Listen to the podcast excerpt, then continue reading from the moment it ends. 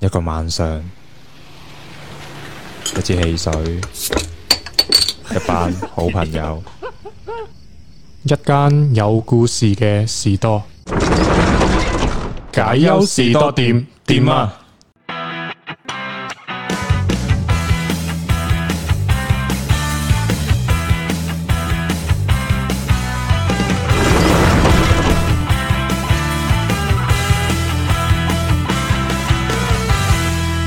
歡迎大家嚟到解憂士多店點點啊啊！點啊！係各位，今日咧就係五月三十號嘅下晝，接近三點啦。係啊，點解會係下 晝咧？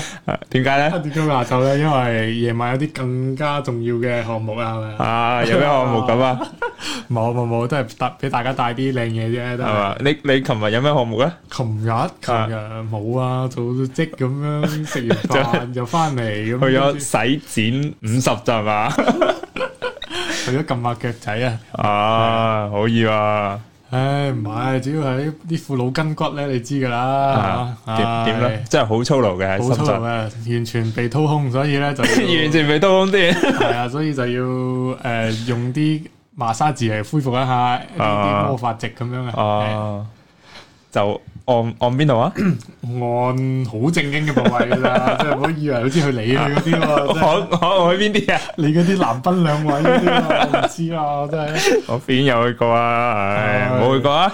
冇去過，我去嗰啲都係好正經嘅，好正經㗎係嘛？係啊啊點樣正經？下次嗰啲話你知啊，翻墳屋福爾嗰啲，要揭皮 啊嘛。係啊，大媽大媽，係啊呢個零六七嘅店主咧，佢就話你邊啲啊？佢問我哋邊啲喎。你邊啲？咩邊啲先？啊嗱，黃總嗰啲咧就係粉紅色燈嘅，我嗰啲咧就係白光燈嘅。你嗰啲冇燈啊，粉紅色燈你嘛可以，唉，真係啊！八卦新鮮樹，黃忠有咩樹？盡命都識上樹。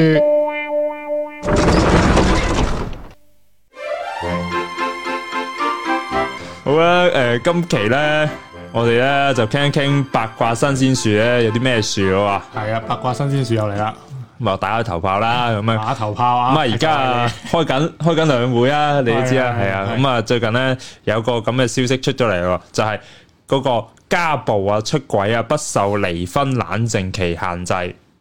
即係咧呢個意思咧，就即係有一個出到一個法咧，佢就係、呃可以，因為咧佢覺得咧而家啲人啊離婚咧就好鬼誒。呃頻發係貧乏咧就好鬼衝動嘅，咁所以咧佢就話有一個一個月嘅冷靜期。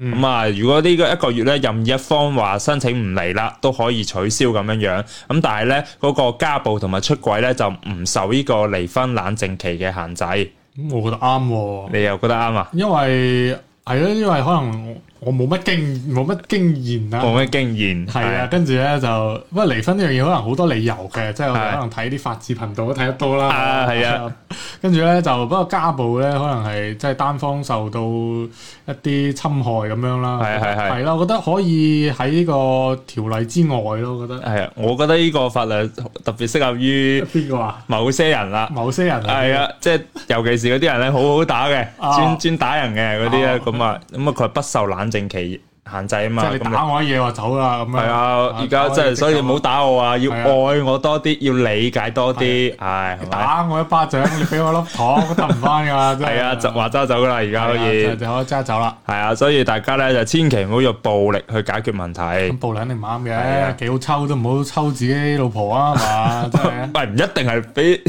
通常而家都係人老公俾人抽過好哦冇啊？原來老公俾人 抽啊！係啊，抽到咩咁啊？佢話咧，佢話又交代一個數據啊！呢、呢個數據咧就係擺影松講嘅，佢就話咧係二零一九年咧中國結婚嘅登記咧係接近九十九百五十萬對，但係離婚咧大概係有四百一十五對。哇，咁啊先唔開嘅喎，差唔多。係啊，所以咧佢就話呢、個，所以大家離婚啊就好有一個衝動啊，係啊，好有衝動。哇！真係呢個時代，大家啲 年年輕人真係比較衝動啊。不過係，啊，不過可能依家會唔會話啲結婚年齡可能會會早啲咧，或者大家咁啊城市應該就會遲啲喎，城市可能會遲少少，但係係嘛係嘛，係啊，哦因為城市壓力大啲啊嘛，咁啊哦呢個唔知啦，睇人嘅其實都係睇睇政人治任務嘅，我覺得 睇經濟條件嘅都要， 唉，經係濟咪？條件啊，係啊，咁但係咧，因為離婚咧，佢會涉及一個好多嘅問題啦。因為可能會，假如你有小朋友咧，可能會有佢撫養權啦。如果你哋嘅財產啦，係咪又要嗯點樣樣啊嘛？咁、所以咧，唔好太輕率去做呢個離婚嘅決定啦，哦係咪？哦，係啊，所以我覺得大家都係要冷靜落嚟嘅，係要啊冷冷靜落嚟用溝通去解決啦。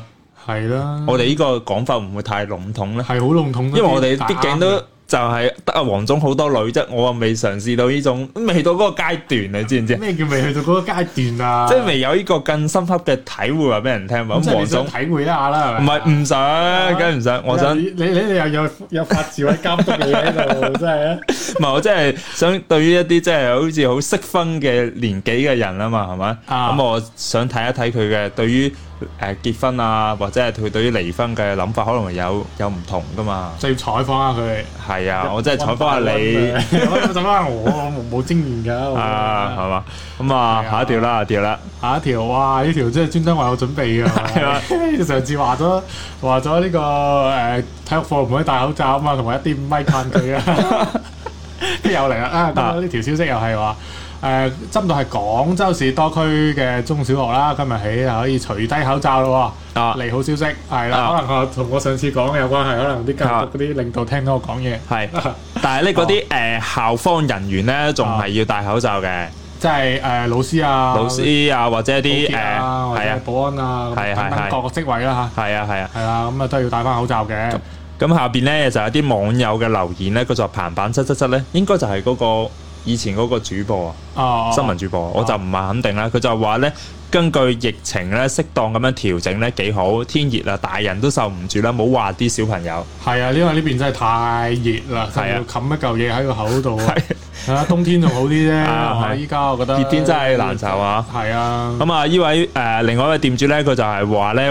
誒都係冇冇除喎，因為小朋友咧冇去接觸啲潛誒、呃、潛源啊感染源傳染源咧，咁點知道啲家長咧即係出邊誒周圍頻撲啦，接觸到啲咩嘢病人啊，或者接觸咗啲咩嘢人啊咁樣樣其實呢個理論都啱嘅，即係相對保守派嘅一個理論啦。係啊相對保守啲嘅理論啦。咁啊，呢個呢呢個理論同我哋之前喺度一開始做防疫措施嘅時候嘅嘅思維應該一樣嘅，即係我唔清楚你，我無無法排除你嘅情況下，係係係。都係保守啲，都係唔好啦咁樣。係啊係都係冇係，但係咧，我覺得咧，誒、佢可以而家查一查關於廣州嘅疫情最新嘅誒、方面嘅一啲數據咧，佢就話截至到五月嘅二十八號嗯，佢話、廣州咧而家係已經冇新增病例㗎啦，即係冇新增呢係個新冠誒肺炎確診病例㗎啦，係啦而且咧誒、截至到廿八號咧就入誒、境外輸入嘅病例咧係一百三十一例。一百三十一。係，但係境外輸入誒、呃、關聯病例咧就係廿八例累計，但係累計出院咧已經去到一百五十七例，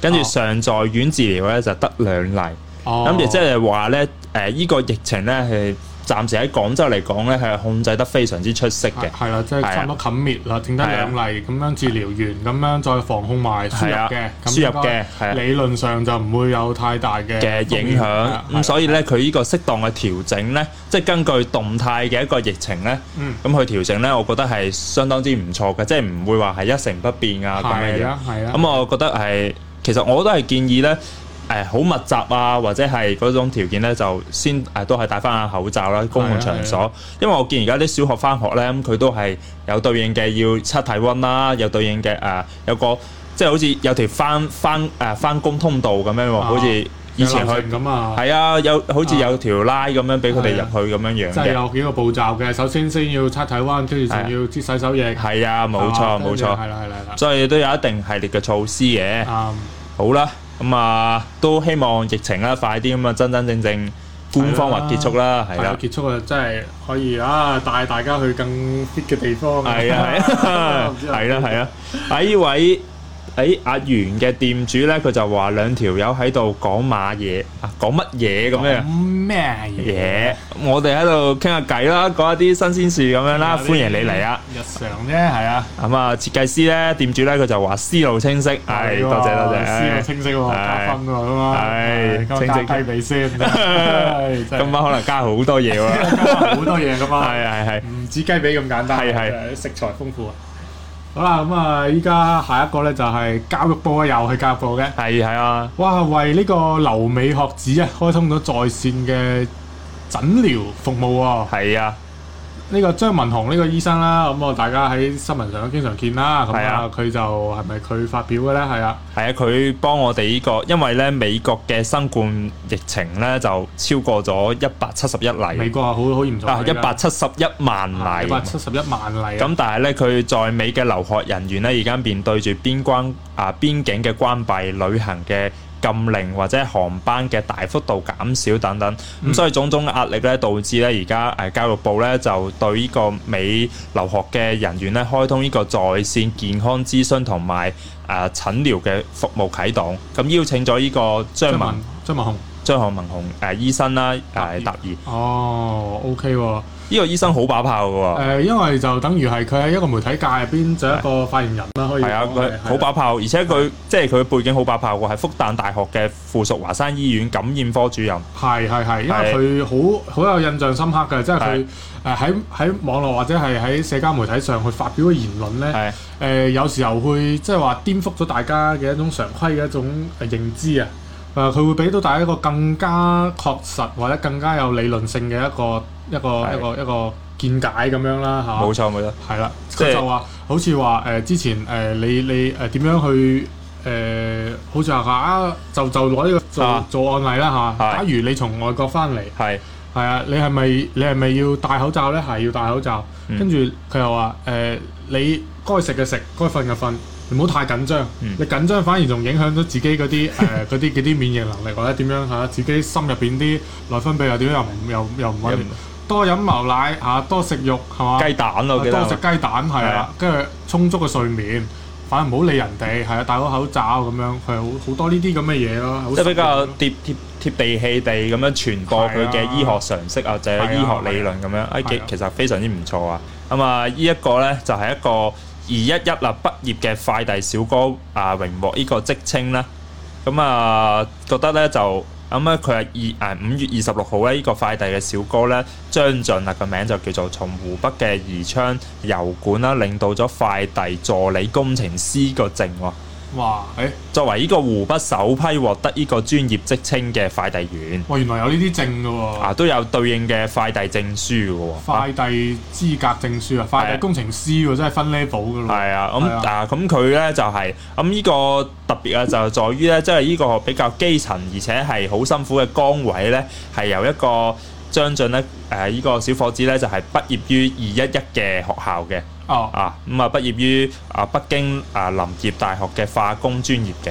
啊，我想問咧就係、工程師職稱咁點解點樣可以評咧？即係送送得快啲啊，送得好啲啊？咁呢個就真係唔知啊我唔佢知喎係啊，唔係好確定 啊。 唔係好確定啊，嚇！但係咧，佢就可能會有一對， 你知中國可能會有一啲對應嘅一啲證書啊，或者點咁，都係一個係一個完善一個啊物流體系嘅一個一一個步驟嚟㗎。即係譬如你係啊你一個係啊職業嘅一個一個一個體系嚟㗎，咁可能有對應嘅證書，即係證明你有對應嘅技能啦，或者係一個證明咁呢樣個。資格評定啦，係啊，咁我覺得都係一件好事嚟嘅，但係呢件事件呢，就係在於誒呢個可能大家認知啊，就係話誒可能二一一畢業嘅學生喎，大學生喎，讀咗咁多年書，咁點解呢就會誒、呃、願意啊去一啲比較辛苦嘅基層崗位？可能喺好多嘅社會啊，或者唔好話社嗰個，可能好多嘅誒、呃父母啦，係咪或者同學之間都可能覺得誒點解會咁樣樣呢？可能會有一種內心抵抗咯、覺得。嗯，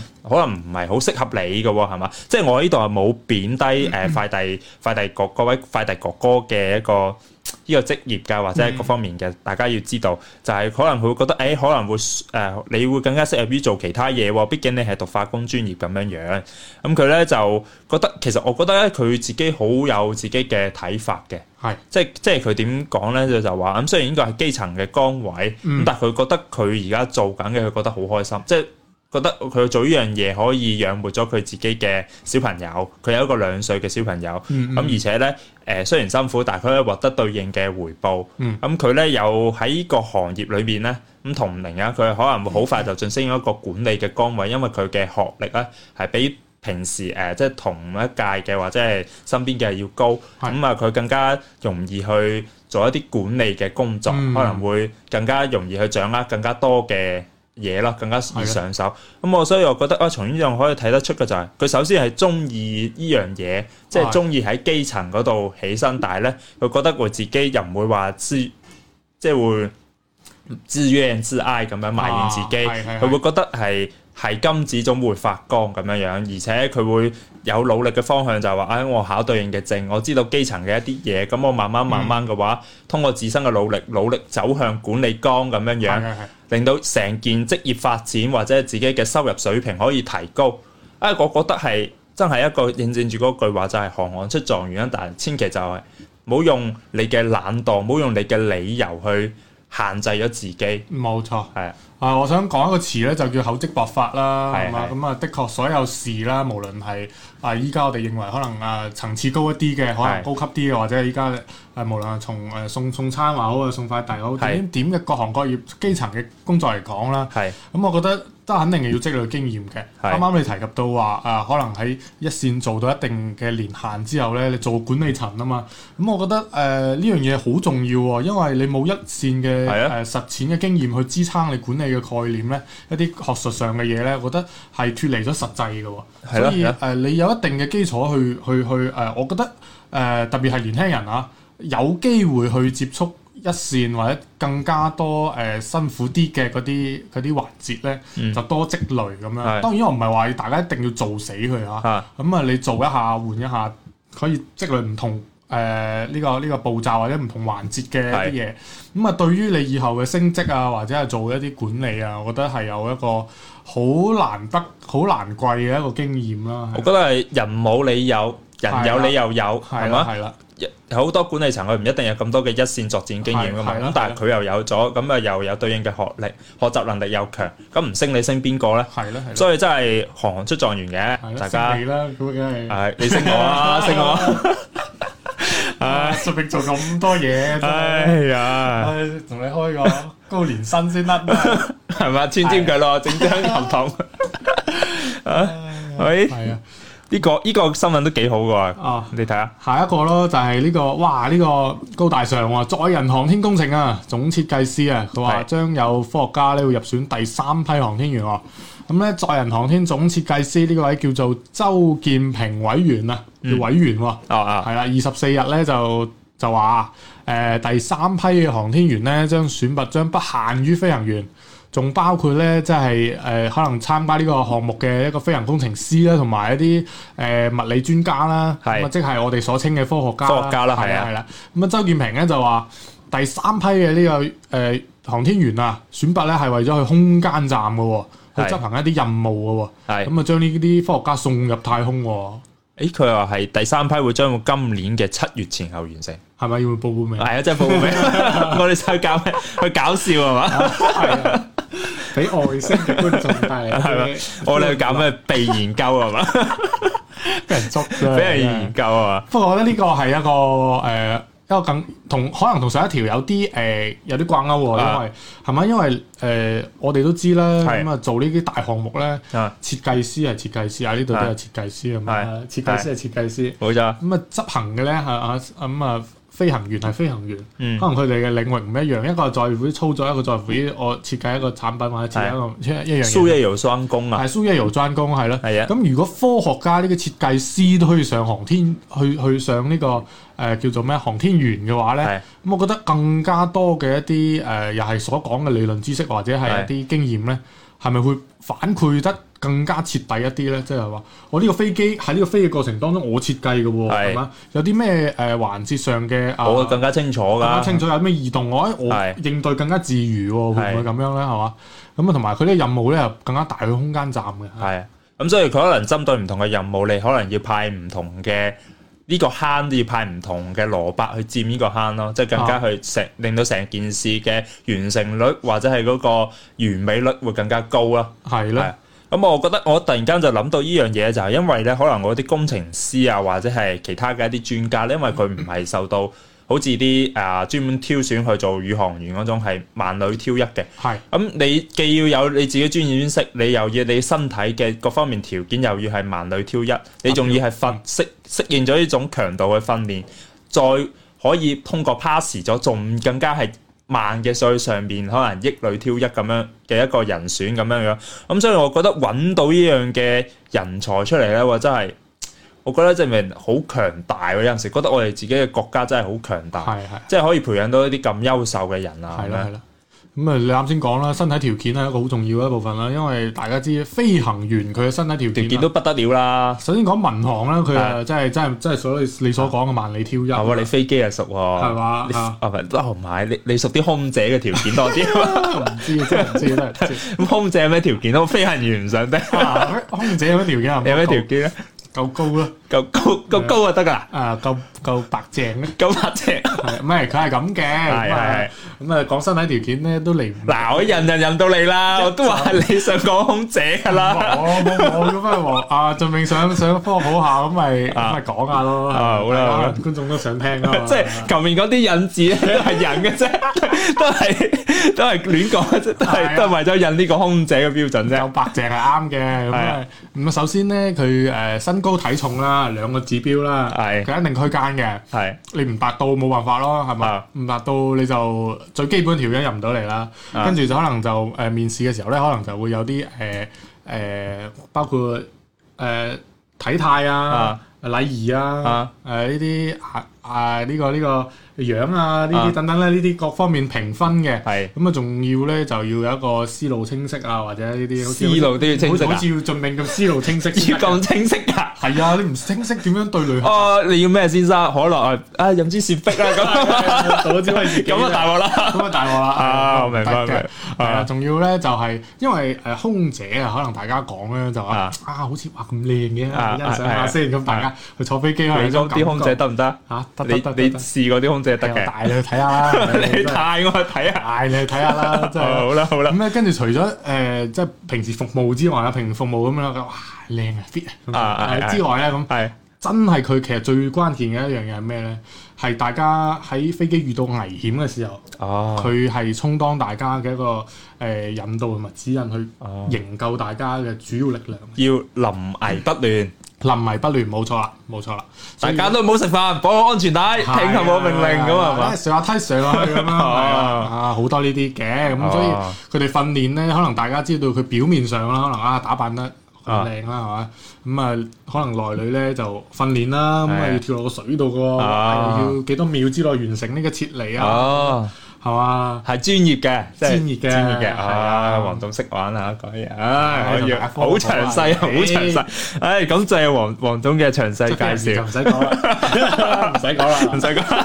我只係講 咧，誒呢個行業咧係要挑選萬里挑一啦，咁係啊啊航天員咧咁啊實就更加萬里挑一啦係。咁科學家嘅話，咁就真係無論係誒呢個智力同埋身體，哇呢個全面發展啊 要係啊， 真係犀利啊！ 係啦，咁啊，不過依個依項啦，即係佢哋有一有一批宇航員啊啦，咁樣證明證明我哋國家要強大，先可以喺呢個航天事業有所成就噶嘛，係係咪？係係係係咁啊，咁啊，中國繼繼即係讓我哋看見到我哋自己國家強大，咁啊，我哋都好自豪啊嚇！係啊，咁啊，呢個係一個唔係啊，另一個消息咧就唔係一個好開心嘅消息啦，就係、呢個何鴻燊博士啊，嗯佢啊逝世享年九十八歲。啊咁北京時間五月二十六號咧，港澳知名外業外國企業家咧啊韓新先生咧就喺香港嘅養和醫院逝世，享年九十八歲。嗯咁佢曾經咧就多次受到我哋嘅國家領導人嘅接見，咁樣樣，咁啊佢見證咗好多嘅歷史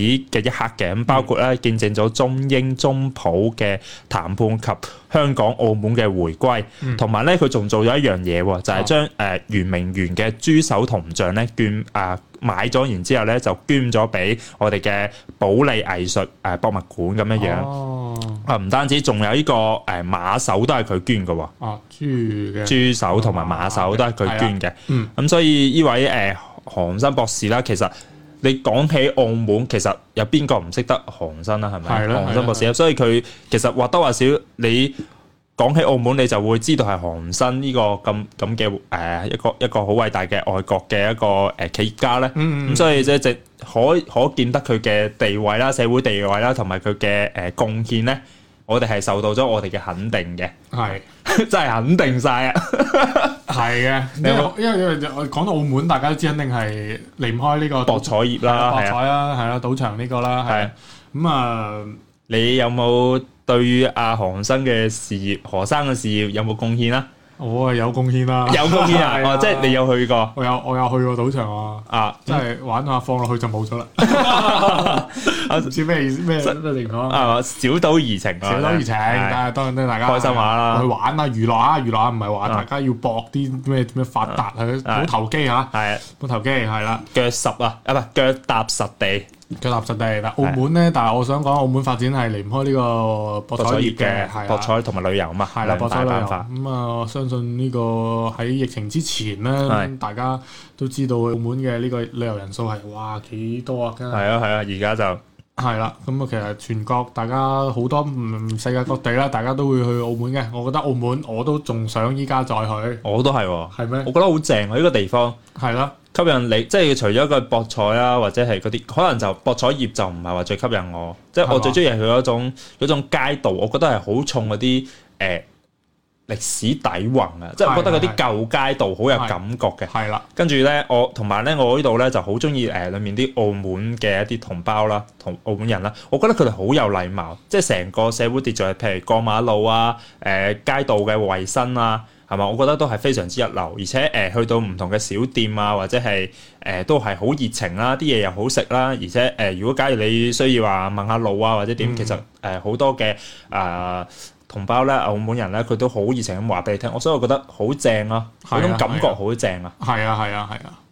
澳門，唉，澳門真係好想去啊，真係。係嘛？係啊，幾時組織一波啊？你你發奧斯令我噶，司令係嘛？啊澳門我哋有冇店主啊？我哋澳門有冇店主啊？好快 有噶啦，有啊，有啊，有啊有啊。好快，邊個啊邊個？阿阿魯芬啦 阿。老芬， 係啊唉哎可以上次喎，我去澳門，我啊去澳門公幹嘅時候，啊咁啊，佢佢啊就揾到我啦，啊食咗個飯咁樣啦，啊百忙之中抽嘅時間同佢食咗 個得飯。唔得咧？得唔得？啲澳門美食我想我我知道佢仲知道好多澳門美食嘅，係啊啦，咁我覺得可以即係帶大家再去試下。試下啦，係啦，一日遊可以咯，誒，聽講澳門咧有好多啲葡餐噶喎，因為佢葡係國啊嘛，係葡國餐廳啊係冇錯，。佢可能係殖民嗰陣時候係有啦啲係啦，有啲底韻喺度係嘛？之前我去過葡國餐廳，誒，即係嗰個老闆咧係葡係葡國人嚟嘅。係係係誒咁啊，我唔確定佢夫人係咪係當係係咪係咪澳門人啦咁樣啊，嗯咁啊佢識講粵語喎，哇！哦嗰陣時我覺得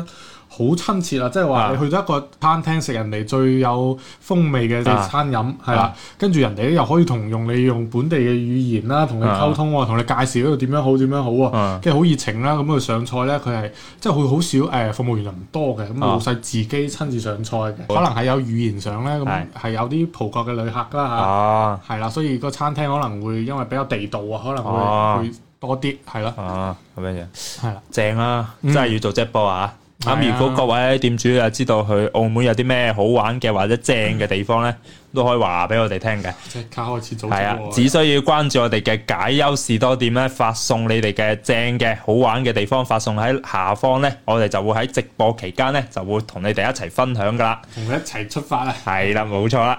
咁啊，下一條咧就係廣東咧就連夜暴雨啊！咁呢件事咧就令我哋嘅朱芳雨啊，朱芳雨啊，阿朱總咧就好頭痕啦。哦，因為咧佢嘅地下室咧，佢屋企嘅地下室咧就搞到水浸，就造成咗咧佢咧好多箱嘅球鞋咧，同埋嗰啲酒咧就以次泡湯啦，哇，係啦。哇，咁啊慘重啊，係啊，阿朱總咧就被嗰陣時咧就上咗熱搜啦，咁咪俾人啲誒、呃、網友咧就笑稱喺個抗洪大使喎，咁啊哎呀呀，頭都歪埋啊，係 啊頭都痕埋啊，啊，埋啊。係啊咁啊，酒我覺得 O K 喎，酒因為可能你浸咗水還 O K 喎，比比較密封嘅，但係鞋嘅話可能就損失慘慘重啲啦。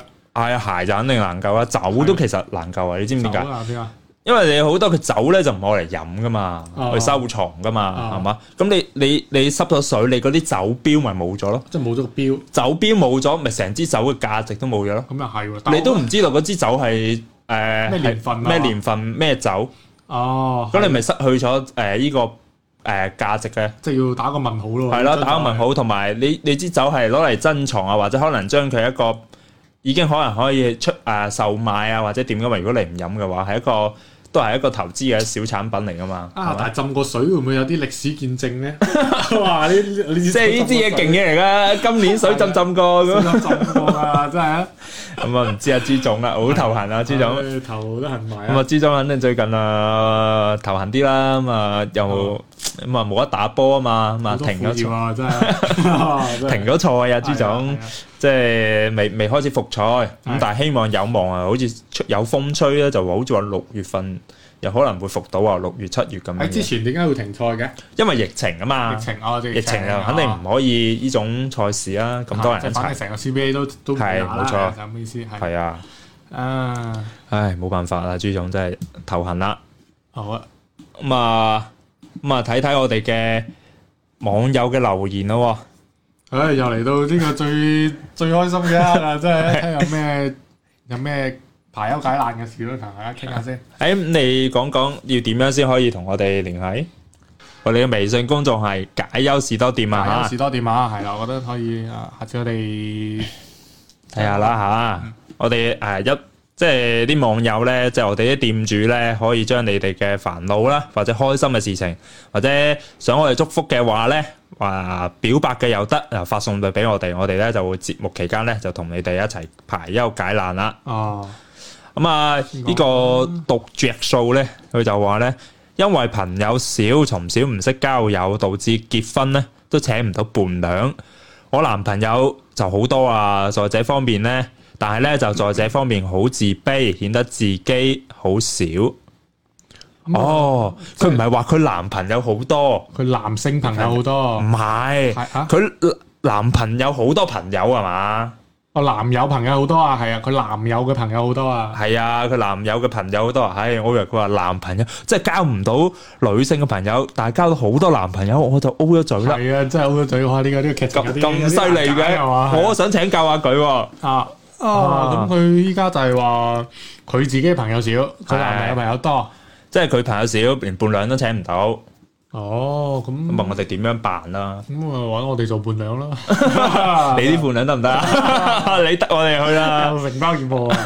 咁啊，啊，其實呢件事都唔難嘅。咁啊，交朋友啊，最緊要咩咧？真心咯，係咯，交朋友係一件真誠好真心咯係咯，係一個好簡單同埋一個好輕鬆一件事情嚟係咯嘅。首先我講交朋友唔使話大家帶住點樣目的係啊去交朋友。首先朋友之間就係有乜講乜，即係坦誠相見啦。係啦係啊，志同就自然道合係噶啦，啦志。同道合啦，係 啊，係啊，你攞個心出嚟交朋友嘅話，自然就會有真真正嘅朋友出嚟噶啦。係。咁啊，多啲出去聚會啦，係啊，多啲出去聚會，多啲啲出去交際，唔使自卑 嘅。好似係啦盡命咁咯，個個星期都出去聚會啦。 啊我就就因為有個好好嘅朋友， 啊所以先有得出去聚會。啦啊， 係啦咁啊，讀讀個手你得嘅吓，掂㗎掂㗎吓，俾啲最啊，俾啲信心吓，好唔使自卑，出去多啲聚會就得噶啦。係嘅，哇！呢個係邊個啊？呢個叫做匿名嘅喎，匿名喎，這輩子都不會再有女朋友噶啦。咁啊，這輩子都不結婚，哇！好似受咗好大打擊咁喎。係咯係咯係咯，咁啊，又唔需要咁灰嘅。係係 咯，呢位店主唔使咁灰嘅。明女死就女還 在，即係唔需要诶、呃吊死喺一棵樹度嘅，係係啦，係係係咁啊，短暫嘅啫，我覺得可能你發表呢番言論，我覺得係短暫嘅啫，可能係啊啱啱發生咗點樣嘅事情，事情啦我哋無法考究啦，係嘛？係啊咁啊誒咁，既然冇分享咁，我我相信自己可以消化得到，係係啊相信你可以消 化得到。咁又唔好咁講咁你又唔好咁懶啦，發出嚟 啦，想幫你消化都唔得啊！你講詳盡啲係誒，啊仲幫你逐字解答係佢啦。話呢輩子都冇可能有女朋友啦，其實係會有嘅，冇咁灰。首先呢，你要諗下，你上你而家呢個女朋友咁，你仲想唔想係咪有拗撬啊？有拗撬咪溝通咯，係咪？咁如果你仲係冇女朋友嘅話，我建議你都係多啲出去聚會，又出去聚會係啦，啊，多啲出去聚會，就唔好屈埋喺喺間房度玩王者，多啲出去聚會，哦話唔定就遇到心愛嘅他呢，係咪？係啦係啦，咁啊，仲有一種途徑嘅喎，係咩啊？相睇咯。真愛王啊，私之家園 啊或者係啊父母之間、親戚之間嘅相睇。哦咁，其實呢件事你會唔會排斥啊？我唔排斥喎，你唔排斥啊？咁啊真係 聽唔聽到啊？啊， 排斥啊，小心啲啊嗱，及緊啲 list 啊，係咁嘅意思，真係話你接唔接受係另外一回事啦。係係係屋企人同你話喂。嗰個邊個邊個？係啊邊個，你你要配合一下㗎。係唔係咁啊！喂，做咩事？呢個人有有咩問題啊 嘛？係去我去識個人都好啊。係啊，我覺得。呢依樣嘢咧，其實可能有啲人係會排斥嘅，可能覺得話我冇私隱啦，或者係啊父母咁干預我嘅干預我嘅呢個交際啊，或者干預我呢個選擇咁樣樣。咁其實啊我呢，我又唔覺得係，因為結婚咧，除咗係兩個人嘅事咧，嗯的的確確大部分係兩個人嘅事，但係咧，從某種意義嚟講，都係兩個家庭嘅事。兩個家庭 係啦，冇錯。咁可能佢父母咧，可以通過佢自己嘅嗰一輩嘅經驗啦，咁唔一定係啱㗎吓，可以通過佢嘅經驗啦，去幫你挑選咗一部分可能會適合嘅女仔。係啦。因為大家都知道啊，可能工作嘅繁忙啊，或者交友圈子會細啲啊，咁唔一定咁啱可以咁容易揾到你所啱嘅人啊嘛。嗯咁佢呢種途徑呢，冇某種程度嚟講係增大咗你嘅誒揾到真愛嘅呢個機率嘅。係啊咁所以呢種誒佢誒依依依種相相親嘅呢個行為呢，我覺得係大家唔需要話太過抗拒啦嚇。唔好抗拒啊！唔好抗拒啊！但係不過咧，你你哋之間都可以溝通噶嘛，即係或者阿媽啊老豆啊，我咧就中意個誒三十六 D 嘅，四廿二寸嘅，要夠 大嘅，即係夠大氣嘅，係啦，夠大氣嘅，係啦，係啦，咁啊，要要要呢種咁嘅條件，你可以同佢適當咁樣提一提，咁樣樣增加佢幫你去搜索嘅呢個縮窄一下範圍咁樣樣，係係啦，咁啊。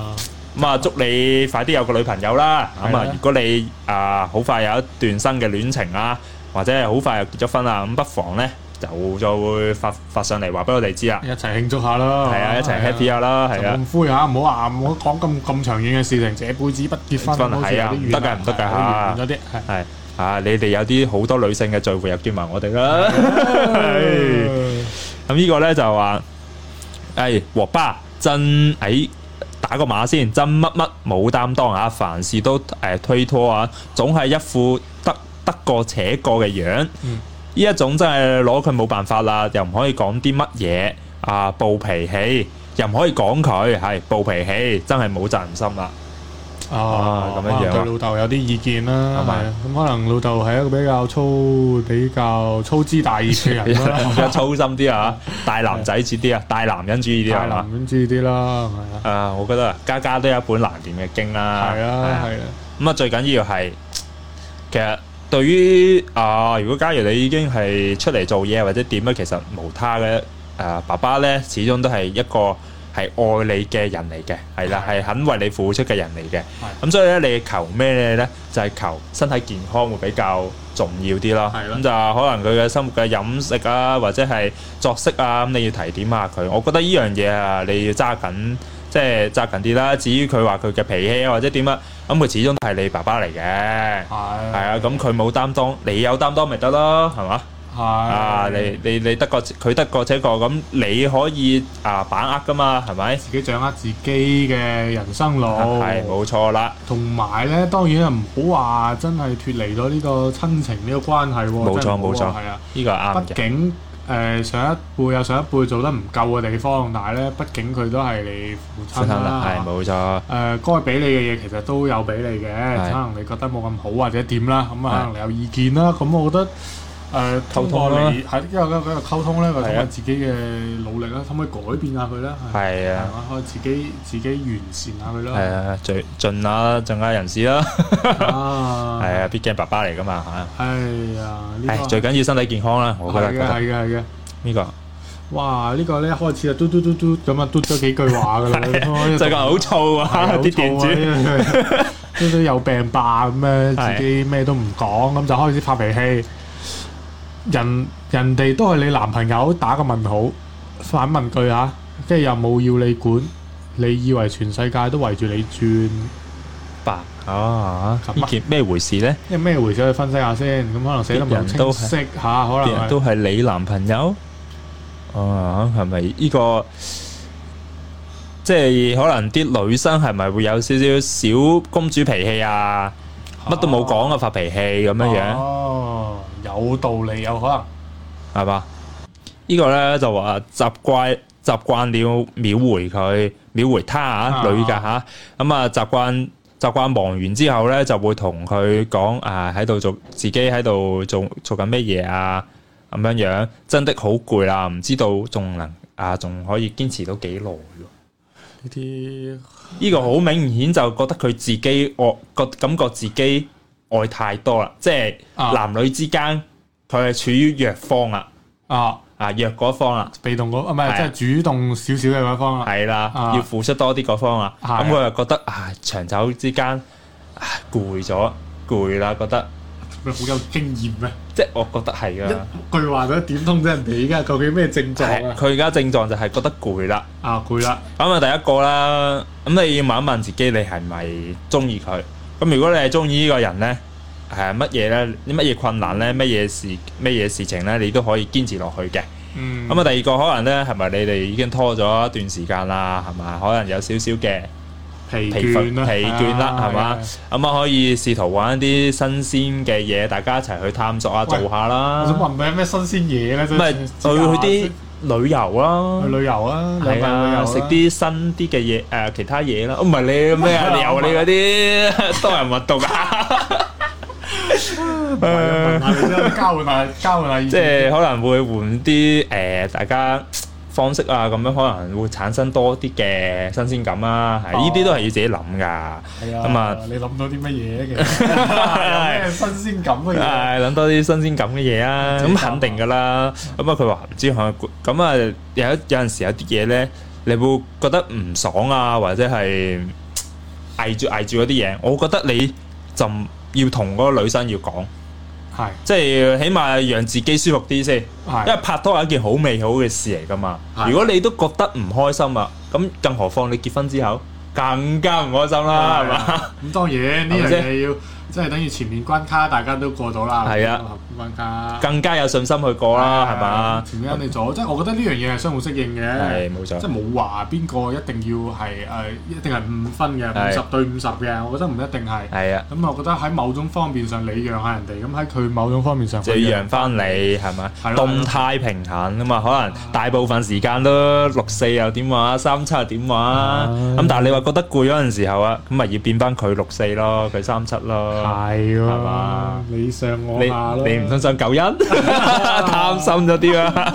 咁啊表妹得唔得？啊咩啊？表妹 OK 啊？唔開嘅， 唔開係啊，哇咁犀利啊！房管點樣咧？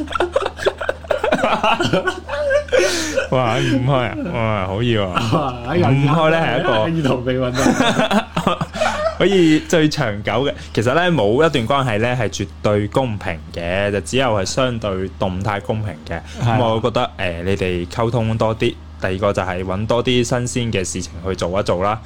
咁啊，其實我覺得係珍惜眼前人嘅，係啦。呢啲都係短暫嘅一啲小問題嚟小問嘅，題我覺得係小問題，真係小問係啊題，係啦，真係小問題。係啦。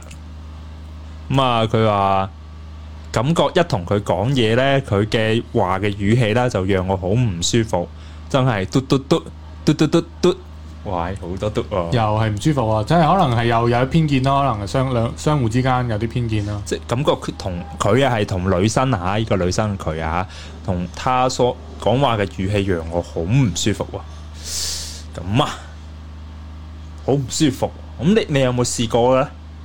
冇啊，即係你同即係我我份人本來就好 nice 嘅，知唔知啊啊啊？即係打講乜嘢都冇乜所謂嘅，哦，即係同佢講嘢語氣覺得好唔舒服啊。可能咁會可能如果係朋友啊，或者係點樣，就可能話會唔會係即係唔係太志同道合咯，即係唔啱嘴型，即係換句嚟講，係嘛？哦，咁如果咧係男女性朋友嚟講咧，佢話咁樣樣嘅語氣咧，咁啊，咁啊可能真係唔長久喎，係嘛？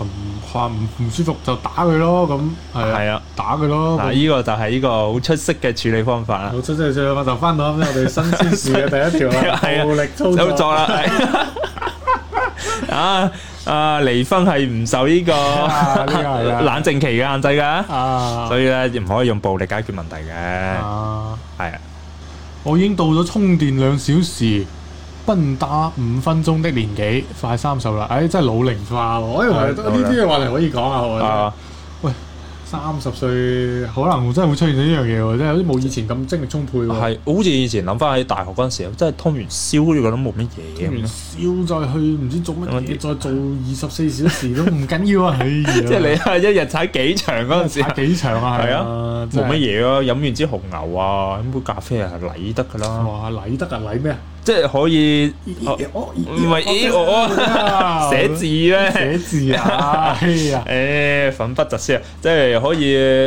一場有一場咯。啊！中年危機啊，我覺得呢樣嘢叫中年危機啊！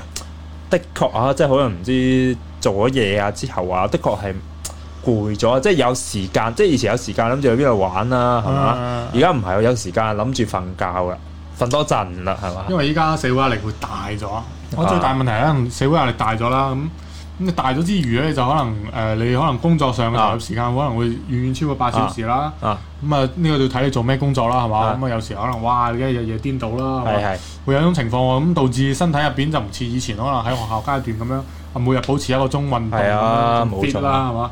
咁啊，所以機能上有下降啦。佢話快三十歲老咯，其實一啲都唔老嘅，不過過歲唔老，唔老先係啱啱好玩嘅開始，係嘛？哦哇！啊最界定嘅三十歲唔係啊係，咁你點解話咧？即係三十歲可能會多多少少。如果你努一路努力嘅，係嘛？咁啊，可能會經濟條件會上得嚟。咁啊，可能三十歲已經啱啱好有少少閒錢啦，啊啱啊，啱經濟先有有翻一定儲備啦。係啊有關注嘅。咁你又可以做唔同其他嘅嘗試啦，係嘛？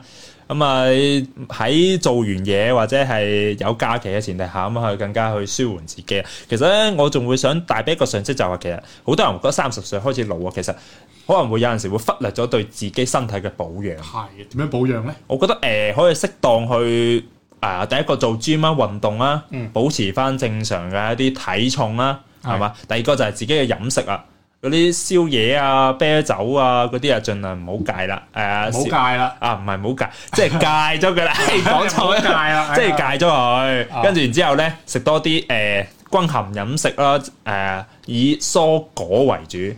今日都發啊現好似啲健身教練啊，以蔬果為主啊，咁啊，但係都要適當補充啲蛋白質嘅，就冇嗰啲咩重糖啊、重鹽啊，即係食得健康啲。啊而第三個咧，因為大家如果譬如喺廣州啊或者南方地區啊，大家濕氣重啊，咁啊一嚟咧要湯水啦，二嚟咧就係咩，可以適當去刮痧啊。一啲按摩啊，都可以令到你啊、或者係蒸汗啊，即係你可以有啲其他唔同嘅誒呢啲嘢啊，呢啲保健啦、令到自己嘅身體更加 fit 嘅。啱啦，琴晚就去健身，啊唔係走去， 琴日走去，差啲講漏 嘴。琴日就按摩啦，係按係摩啊係呢啲咧就可以令到自己嘅身體咧就越嚟越年輕嘅。係咁做 gym 啊，最 近我做 gym 啊 ，keep keep 住瞓覺。可以做下 gym 啊我覺得可以。係啦係啊啦係啦，唉，都速速世代化啦都，係啦，啊，做下 gym 啦，哎呀，你去做咩？最近我想去做啊，喺喺深圳做啊係啊，深圳試下做啊，啊？可以啊，試下做下咯，可以啊，做啊。又冇得又冇得冇得游水，依家啊，我改個運動啦，我覺得可以啊。係嘛咁但係你都要寫稿嘅喎，嚇你要啊寫稿嘅寫喎，稿上傳嘅喎，啊上傳啊啊咁點咧？咁係啦，有咩影響咧？有噶。你你做完先好去 gym 做 gym 啊， 可能做攰咗做 gym 啊，開箱識貨人試下龍抬頭，龍抬頭係點解咧嚇？龍抬頭，龍抬頭真係咩意思啊？龍抬頭係即係龍抬頭唔係即係叫你開箱食一食龍抬頭有冇用咁解啊？龍抬頭，哦，龍抬頭 係隻藥嚟嘅，我以為非法。二二龍抬頭，自己靚法添，我以為 set 個 set 個靚法添。嗯誒，啊可以試下喎，喂，咁你試咗你唔知啦，係嘛？試咗咪仲勁咯，試咗點俾你睇啊？真係啊！咁咪睇下有冇反應咯。你有冇反應你睇唔到啫，係 嘛？違規違規播放啊，真係啊！啊，咁私底下睇睇咯，私底下睇睇咁哦，又唔係咁嘅人嚟噶，我哋即係你幫我睇下， 係啊，話俾大家知 啊，即係我幫你檢驗下，係嘛檢驗下，係嘛？哦，呢個呢，我不是 L L 咧，店主佢就話呢，我終於可以不再愛你了，在等你嘅日子失望很很久啊！咁啊，我這麼平淡，哦，我就這麼平淡地把你放下了，肯定係暗戀啦，呢個。我終於可以不再愛你咯係咯，即係係咯暗戀你一段時喎，間，呢個係之後發現你冇機會啦，係咁我放低，咁樣係咧就叫做可以這麼平淡的放下你咁樣。呢個係一個埃特後馬派，嗨，到下馬派啊！係咪哇啊？我等著你。啊，要要唱歌啦，臭就馬啊派係嘛？係咪呢只？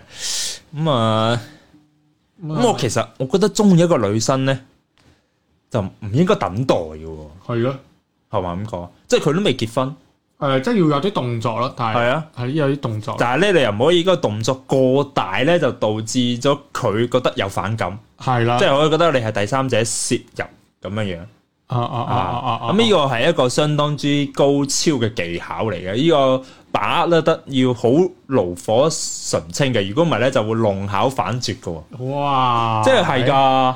哇，好有經驗 啊！哎呀，我都講唔上呢啲咁上進嘅理論添，哎呀！咩啊？我啊睇你嗰本筆記學噶好冇？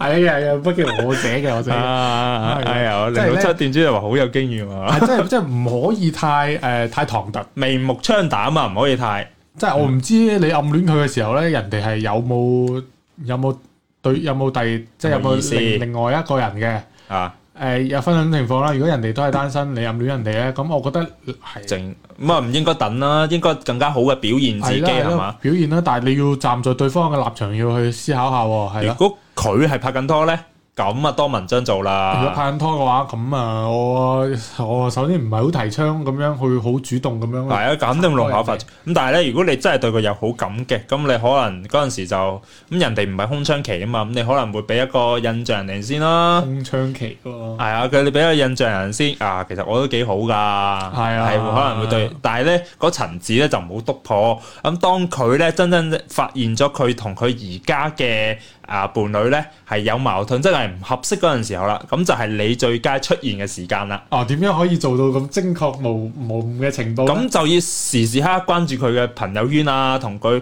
咁。如果你係近水樓台，咪先得月咯，哦，或者係佢身邊嘅閨蜜啊，你咪安條針咯。咁哇佢唔開心肯定啊，揾個閨蜜噶啦，係嘛？啊冇經驗喎，冇經驗啊，大仔，故事會係咁教噶嘛？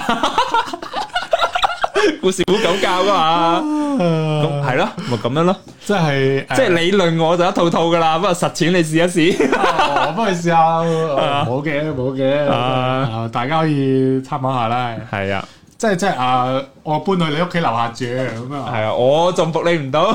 我啊做呢個宿管阿姨係啊咁啊，咪即係你你真係在乎咁，你可能你嗰段期間你係係真係佢係唔係空窗期，喺人拍緊拖噶，點點有拗撬啊？咁佢咁你可以作為一個咁佢係咪結婚？但係你係真係好中意呢個女仔呢個係喎咪。叫備胎啊？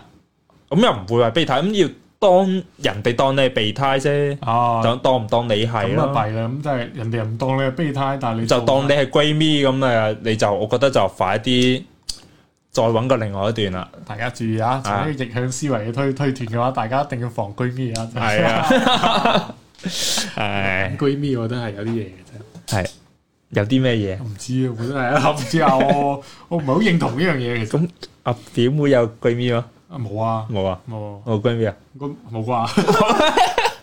我關咗個咪有冇？ 唉，佢話咧，呢個男生咧真係好現實。如果我今年冇考上咗研究生，就同我分手。我哋就分手啦，因為咧佢話佢哋屋企咧希望佢咧揾到一個同等學歷嘅人，兩個人交流起嚟咧就冇誒、呃代溝。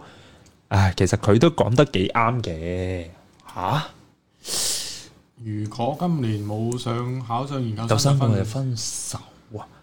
咁我覺得，如果你都可以認同一樣嘢，或者而且嗰個男生都可以認同一樣嘢嘅，我覺得佢讀書讀得太多啦，真係讀得少少有壞腦啊，哦，係嘛？首先我唔我哋唔係話研究生唔啱啊，係研究生係好事嚟嘅。係啊，呢個學歷你咪代表一個你一個研究嘅一個領域嘅一個認啊一個評級一個認證啊嘛，係咪？咁、嗯但係並不是代表你哋兩個溝通嘅真，唔通你哋平時嘅生活都溝通啊？呢、個量子力學嘅啊，呢、個相對論嘅係咪？我哋咧學呢個社會學嘅，我哋溝通下社會學㗎係咪？去去去街市買餸咧，咁啊同個大媽溝通一下咁樣呢啲社會學啊，其實唔係㗎嘛。啊，呢樣嘢學歷啊，同埋你嘅係其中一部分啫，係生活嘅其中一部分，係人嘅一部分啫嘛，並不是代表晒完全你哋兩個之間有冇可能喺埋一齊。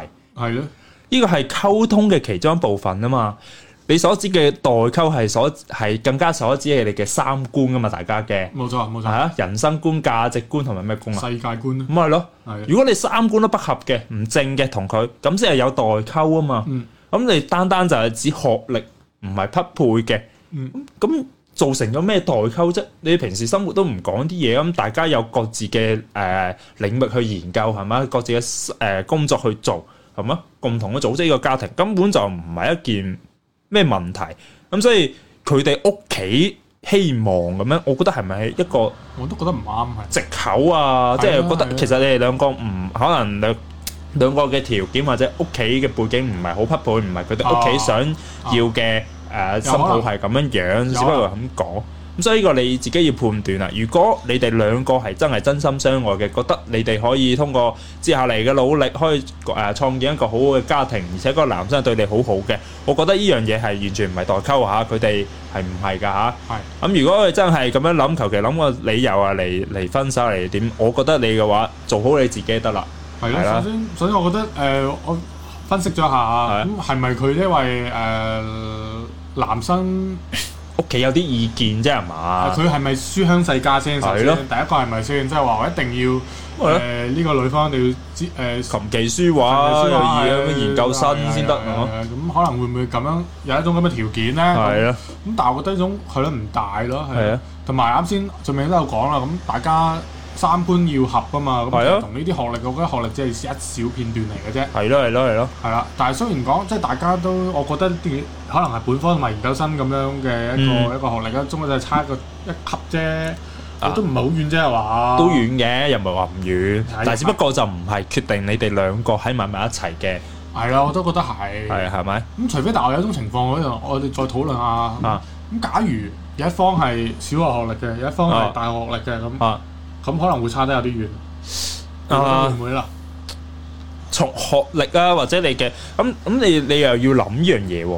啊，你學歷係代表咗咩嘢？係你研究嗰樣嘢啊嘛，但係佢唔可以代表晒你嘅學習能力喎、嚇，咁如果誒、呃你嘅學咧就得小學，但係你係一個好上進嘅，你已經唔係讀緊一樣誒、呃、書本大學嘅書，你係讀緊一本社會嘅書。啊，你讀緊一個譬如我誒講嘅簡單啲例子嚟講，學校、大學或者研究生冇教你做電商啦啩，或者冇教你做某些誒、呃生意嘅行業啊，或者係點嘅。嗯，冇教你點樣揾錢嘅一樣嘢。咁但係佢某種程度嚟講，佢冇接觸過冇接觸過一樣嘢，咁你咪小學咯。但係你長期去接觸，咁你咪相當於呢樣嘢嘅大學咯。嗯，我覺得係唔同嘅標準認為吧，始終都係三觀會比較係係係吻合嘅話，我覺得就學歷嘅話唔係一個絕對嘅因素咯。係，我都係咁樣認同咯。首先誒、三觀係一個比較誒、即係評判嘅標準咯。係啊係啊誒、學歷可能係一個參考嘅方面，係啊但係誒、可能喺學歷上面影射出嚟咧誒，咁、當然佢唔一定咁絕對，但係有一定嘅普遍性。係咁啊，可能係小學嚟講，誒、你認識嘅嘢同埋接觸嘅社會層面可能會冇咁高係啦，啊可能會唔會啊？即係因為你知而家做嘢都要睇學歷嘅，咁所以誒你咁學歷可能誒，即係我我舉呢個案例啊，咁可能你會做唔到某一啲層面以上嘅嘢，係啊咁你係大學嚟嘅，可能啊，你喺誒、呃、你學夠術上唔係係只可以講你一開始嘅門檻咧，可能你嘅敲門磚會多啲，係係咪？係咁但係唔代表晒全部嘅咁啊係係啦，最緊要係雙方合適啦，講合到適啊底係，啦，合適而且係三觀吻合。嗯，學歷咧都係我哋學習嘅道路上俾出你一本證書啫，唔可以代表晒你嘅一張沙紙，唔可以代表晒你嘅三觀，唔、嗯可以代表晒你嘅學習能力噶嘛，唔可以代表晒你嘅係咪一個自律嘅人嚟噶嘛。係啦係咪先係啊咁如果你覺得係真係 O K 嘅，咁我覺得係呢、個唔成問題啊，勇敢去愛。如果唔 O K 嘅，都係勇敢去愛，揾一個真係愛你嘅人啦。哦，OK OK OK，咁、如果我係小學，你咁同唔同得黃忠做 friend 啊？飛硬啦， 我都要即刻講翻去小學啦啊，呢、個呢、個。呢、個誒、其實咧，你根本冇必要在意呢啲事嘅，真嘅。你要學識放鬆大膽一啲，哇！呢、個好虛喎、哦，咁啊，可以唔好在意啲事，係冇錯啦，覺得講得好啱啦，唔好在意啲咁嘅事，放鬆，relax，大膽，大膽一啲。嗯，嘿，我啊覺得係咪佢會受飽受到一啲，佢想做一件事，但係可能會其他人有眼光，哦，其他人有佢哋嘅眼光，覺得你唔得，或者係有意見，覺得你唔合適，唔可以啊，你唔可以咁做。咁我但係跟住佢哋又鼓舞佢，就話：，誒，放鬆啲，大膽一啲，其啊實其就係係啦啦，，應該係咁嘅意思。係我我有一句話想分享喎。係呢句話係咁樣樣嘅啊！佢話再難再大嘅事啊，當你走過去，就變咗你日後嘅故事啊！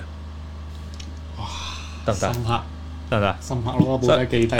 嗯即係我覺得呢句話可以送俾呢位朋友啦，係啦，係嘅，你行過咗去，就會成為你第日去吹水嘅談資啊，你嘅資本啊，我就覺得唔變好成太你嘅故事啊唔。好太在意其他人嘅係啊諗嘅一啲看法啦，係啊。咁誒唔係係啦，唔好在意，但係咧你可以吸收下對方一個意見，對你嚟講係咪有一個取長補短嘅功效咧？係咪？係咁都可以接受，可以講開言路去吸收人哋嘅建議嘅。係係係係咁，但係咧都係堅持自己，做好自己得㗎啦。大膽啲啦，去啦去啦去啦，掂㗎嚇，你掂㗎嚇。係咁啊四點啦，四點啦，咁係啊。我哋要去係啦，咁做啊呢啲大事係啦，今日咧我哋咧就係今日嘅節目係短啲，但係係啦啊咧都係應該夠精彩噶啦。都喺我哋呢呢，我會唔會直播直播住去啊？你會唔會啊可以啊，係咪得唔得啊？咁樣可能大家都今晚今晚直播，今晚直播，我哋拍或者攝完啊先呢段時間要唔要直播住去嗰個地方咧？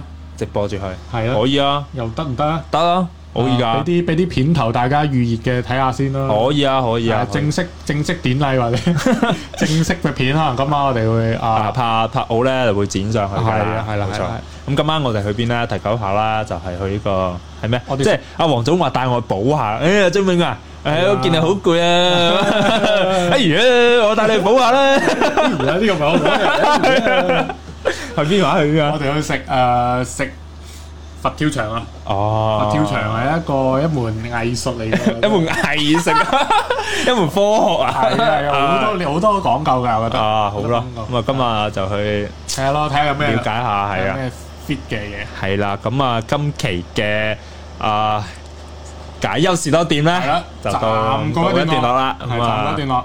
咁啊，我哋等陣就會直播去到嗰個地方，係嘅啊佛跳牆，咁啊，然之後再同大家一齊解憂啊，好，好啦，咁我哋下期節目就再見啦，好，嗯，拜拜。好啦，記得句啊嚇，都係大家關注微信公眾號解憂士多店，喺下方留言你嘅開心或者傷心嘅事情，就可以喺節目嘅期間同大家一齊解憂噶啦。有咩想同黃總、同埋俊炳講嘅，睇下邊直接講都得啊。好啦，咁好啦我哋再見好啦好，拜拜拜拜。